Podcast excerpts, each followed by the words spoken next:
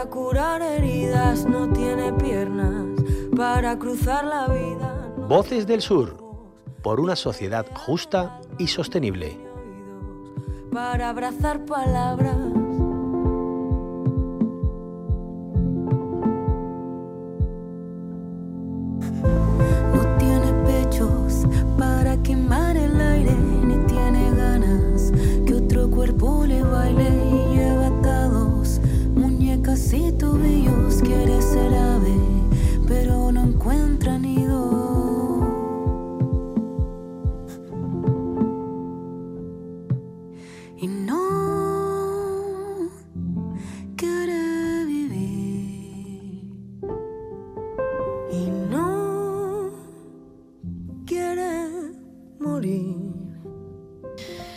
Abrimos otro capítulo de Voces del Sur por una sociedad justa y sostenible. Y lo hacemos para hablar, como cada semana, sobre migración en Andalucía. Hoy con Liliana Meza de León, psicóloga de origen colombiano, que nos ayuda a entender el proceso migratorio y las herramientas psicológicas para afrontar sus retos y sus límites. ¿Has pensado qué sucede si te apartaras a partir de hoy mismo y de forma indefinida de tus familiares y amigos más allegados? Si mañana por casualidad despertaras en una tierra diferente a la tuya, donde las costumbres y formas de vida son tan distintas que hasta comprar una barra de pan se puede convertir en toda una aventura, ¿Te imaginas además si cuando quisieras expresarte, digamos, sientes diferencias a la hora de nombrar algo, incluso tus propios sentimientos por el idioma, por el acento o por el vocabulario, fuera tan diferente al tuyo y no encontraras esa manera? Pues es posible que sí, que si has emigrado a algún lugar lejano hayas tenido que enfrentarte a estas y algunas otras contrariedades y complejidades del día a día en nuevas tierras. A continuación, en Voces del Sur, vamos a contarte un poco sobre qué sucede cuando enfrentamos un proceso migratorio. Y para eso estaremos entrevistando a Liliana Mesa de León, de origen colombiano, y con ella vamos a estar hablando sobre sobre el duelo migratorio y esas herramientas psicológicas para poder enfrentar y afrontar los retos y limitaciones que vivimos cuando migramos a otras tierras. Liliana, que es psicóloga con enfoque clínico, con 11 años de experiencia en psicoterapia e intervención, seguimiento y orientación a mujeres y niños víctimas de violencia de género e intrafamiliar. Además, cuenta con experiencia en la creación de programas de promoción y prevención de salud mental en poblaciones en condiciones de vulnerabilidad, como lo son las mujeres cabezas de familia colegios de alto riesgo psicosocial y esto de mano con entidades territoriales. Muy buenas Liliana y muchísimas gracias por estar con nosotros en este programa Voces del Sur por una sociedad justa y sostenible. Hola, muy buenas tardes, Jus. Gracias a ustedes por la invitación y por este espacio que nos permite despejar dudas y además de eso ser escuchados, tanto en mi condición de migrante y en mi condición de psicóloga. Bueno, vamos a empezar explicando, Liliana, si no te importa, qué es el duelo migratorio. Bueno, sí, claro. Mira, a ver, primero vamos a hablar sobre qué es el duelo, eh, digamos a, a pequeños rasgos. En sí, el duelo como tal hace referencia a los sentimientos de tristeza que están asociados a las pérdidas. Nosotros por lo general hablamos de duelo mucho cuando se nos muere un familiar, una persona allegada, un amigo, eh, la pareja, hablamos de duelo, pero no lo asociamos cuando tenemos duelo, digamos, por pérdida, ya sea de un objeto, de un trabajo. Entonces, en el caso del duelo migratorio, este hace referencia a esos sentimientos de tristeza, de ansiedad que se generan en el proceso de emigrar, de estar en otro país, a la pérdida de lo que dejamos en nuestro país y al desconocimiento de lo que vamos a encontrar. ¿Cuáles son mm, los signos o síntomas de padecer un duelo migratorio? Bueno, mira, estos signos o síntomas pueden estar, digamos que no, no necesariamente todos los van a presentar igual, esto es muy importante.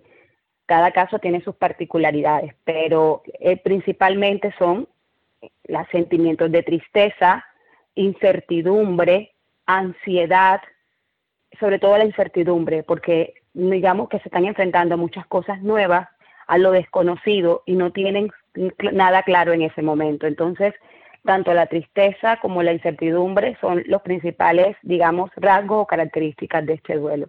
Pero la tristeza por lo que se quedó atrás, el extrañar, el extrañar, eh, digamos, eh, mi familia, mis amigos, lo conocido, mi trabajo, mi rol en la sociedad anterior.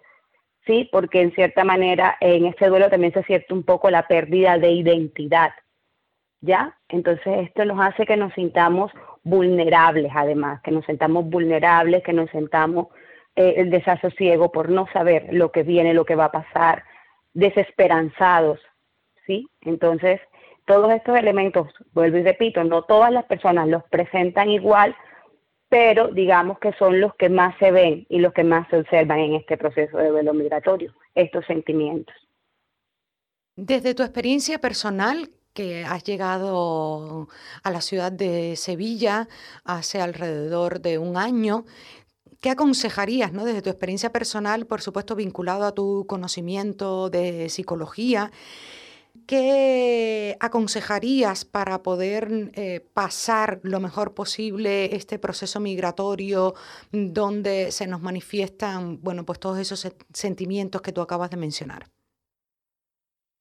Bueno, mira, me parece muy importante es entender que nosotros como seres humanos tenemos derecho a sentirnos tristes, aceptar nuestras emociones, no negarlas porque estamos acostumbrados a una sociedad que nos dice todo el tiempo, no llores, tienes que ser fuerte, no pasa nada, y algo que nos repiten mucho es, eh, mira, esto, es que mira que a alguien le pasó algo peor que a ti, y no, siempre es importante que cada persona se apropie de su lucha, la acepte y la ponga en palabras, que lo diga, que no tiene por qué hacerse el fuerte, que no es una obligación ser fuertes.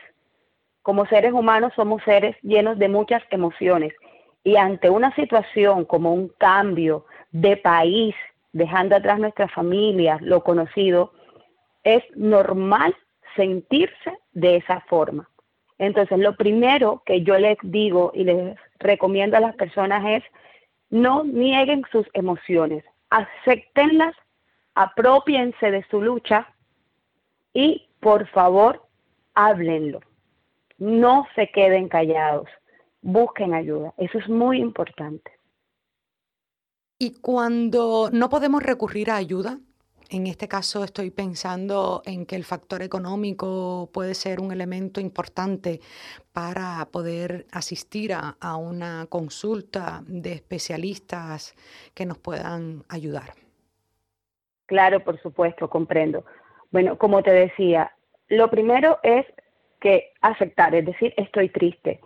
Si no podemos recurrir a un especialista, siempre tenemos personas cercanas ya sea que podamos por teléfono o algún familiar en donde hemos llegado, que nos, que nos genere confianza de poder hablar sobre esto que nos está pasando. Además, hay algo que funciona, es permitirte conocer un poco del entorno donde tú estás. Ya salir a caminar, saber que hay cerca de ti, identificar cosas de ese entorno nuevo con las cuales puedas conectarte, que te puedan gustar hombre, ir de pronto donde tú veas que es la tienda más cercana, eh, digamos, parque, donde haya personas que tú puedas de pronto conocer, saber un poco cómo se mueve esta sociedad, porque cuando tú vas hablando con las personas que ya viven aquí, vas entendiendo un poco cómo, digamos, cómo es la vida en las otras ciudades o en el otro país donde tú estás nuevo. Entonces, si no tienes acceso a un especialista, si, si te cuesta, eh, pienso que es muy importante que busques personas que te generen confianza. A veces no todas las personas tienen algo para decirte, pero a veces con ser escuchados, permitirnos externalizar todas esas emociones y ponerlas en palabras también nos ayuda a quitarnos un peso de encima. ¿Ya? Y lo que te digo, siempre tratar, sal, sal, conoce tu entorno, camina por el barrio donde estás, busca en internet cuáles son, digamos, las zonas que te quedan cerca que puedas ir caminando. Pero además, te cuento, es importante, por lo menos siempre en las ciudades hay asociaciones, ONGs que trabajan de manera gratuita y que ofrecen estos servicios también para los migrantes. Entonces es importante también puedas buscar a través de internet en la ciudad donde te encuentres cuáles organizaciones hacen esto. Y mira, te digo que son de gran ayuda, porque las personas que están ahí y los psicólogos no te van a cobrar, además de eso, te van a escuchar sin juzgarte y son especialistas en este proceso. Entonces es algo que, digamos, es como eh, una luz que tenemos los migrantes cuando llegamos y estamos un poco desasosiegos buscar este tipo de organizaciones que de verdad funcionan y funcionan muy bien, porque de verdad que escucharnos y ayudarnos. Cuando estamos pasando por un proceso donde agobia, como tú dices, la incertidumbre, el desasosiego, la tristeza, bueno, pues como tú misma nos recomienda, pues conocer culturalmente y también geográficamente la ciudad nos ayuda, además de recurrir a asociaciones que brindan este tipo de servicio. Esto un poco, mm, mi pregunta va, que escuchamos mucho el término empoderamiento en el ámbito de la mujer y cuando vinculamos mujer y migración con este proceso migratorio y de duelo que vamos sufriendo, ¿qué nos recomendarías para poder empoderarnos como mujeres migrantes? Mira, cuando llegamos siempre a nuestras ciudades, hay personas, esto es importante, tal vez su intención no sea mala, pero nos dicen a nosotros, ya olvídate de quién eres. Eh, llegaste, o sea, aquí allá es una persona, allá era una cosa, aquí es otra. Yo siempre les debo recalcar a las mujeres y a las personas migrantes que lo que último que debemos olvidar es quiénes somos.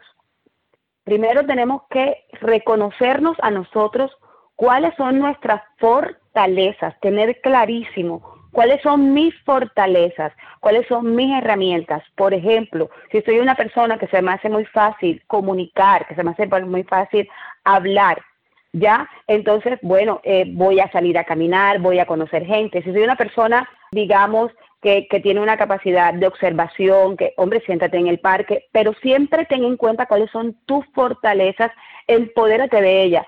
Además, mira, nosotras como mujeres migrantes, desde mi experiencia personal y también lo que he observado, por lo general nos encasillan como en ciertas áreas. Yo les digo, siempre sientan que cuando nosotros llegamos a una ciudad, llegamos a empezar no desde cero, porque ya traemos una experiencia previa, pero sí en una nueva ciudad, con nuevas personas y nuevas experiencias. Yo nunca he, nunca he estado de acuerdo con la frase empezar desde cero, porque nosotros nunca empezamos desde cero, porque entonces estaríamos obviando toda la experiencia previa. Y toda esa experiencia previa y todo ese aprendizaje que nosotros traemos, no necesariamente tienes que ser un profesional, no necesariamente tienes que ser un bachiller, no, es tu experiencia de vida como persona, tener claro cuáles son tus fortalezas. Si es necesario, escríbelas, ¿ya? Y apropiate de ellas.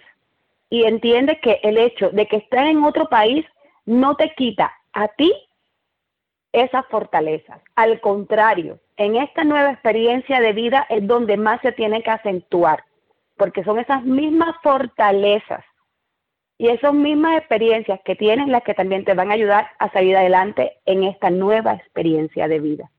No olvidarte nunca de quién eres ni de dónde vienes. Y también importante el agradecimiento.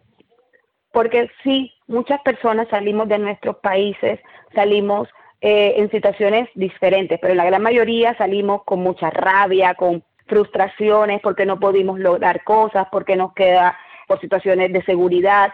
Todas esas cosas también tenemos que empezarlas a sanar, porque si traemos con nosotros y vamos arrastrando eso y no empezamos a sanar desde ello, nos va a costar también adaptarnos al nuevo entorno.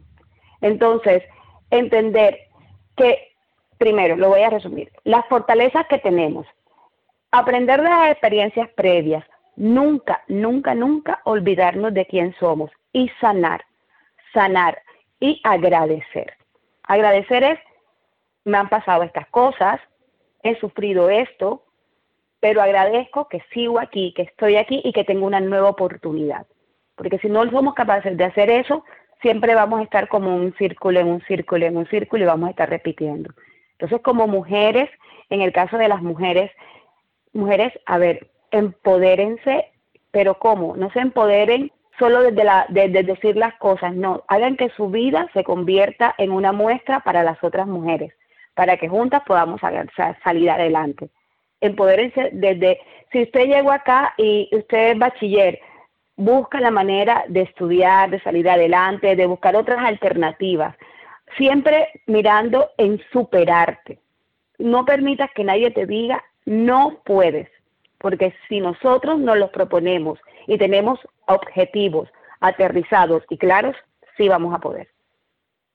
Hablando de agradecimientos, muchísimas gracias Liliana. La verdad es que esta entrevista ha servido justo para, como tú enfatizabas, pues insistir en que no debemos negar nuestras emociones, que debemos conversar con personas cercanas, intercambiar, acercarnos a colectivos, apropiarnos, como tú decías, que es una frase que me ha encantado, apropiarnos de nuestra propia lucha, de no olvidarnos de dónde venimos para saber a dónde vamos. Muchísimas gracias Liliana por esta corta pero profunda clase para que nos empoderemos y no nos olvidemos de nuestras propias fortalezas. Gracias, Yu, gracias por el espacio y espero haber sido de gran ayuda a las personas que puedan escuchar esta entrevista. Y bueno, aquí estaré para lo que necesiten. Un abrazo. Muchísimas gracias. Otro abrazo para ti. Por una sociedad justa y sostenible un proyecto impulsado por EMA RTV y financiado por la Delegación de Cooperación al Desarrollo del Ayuntamiento de Sevilla.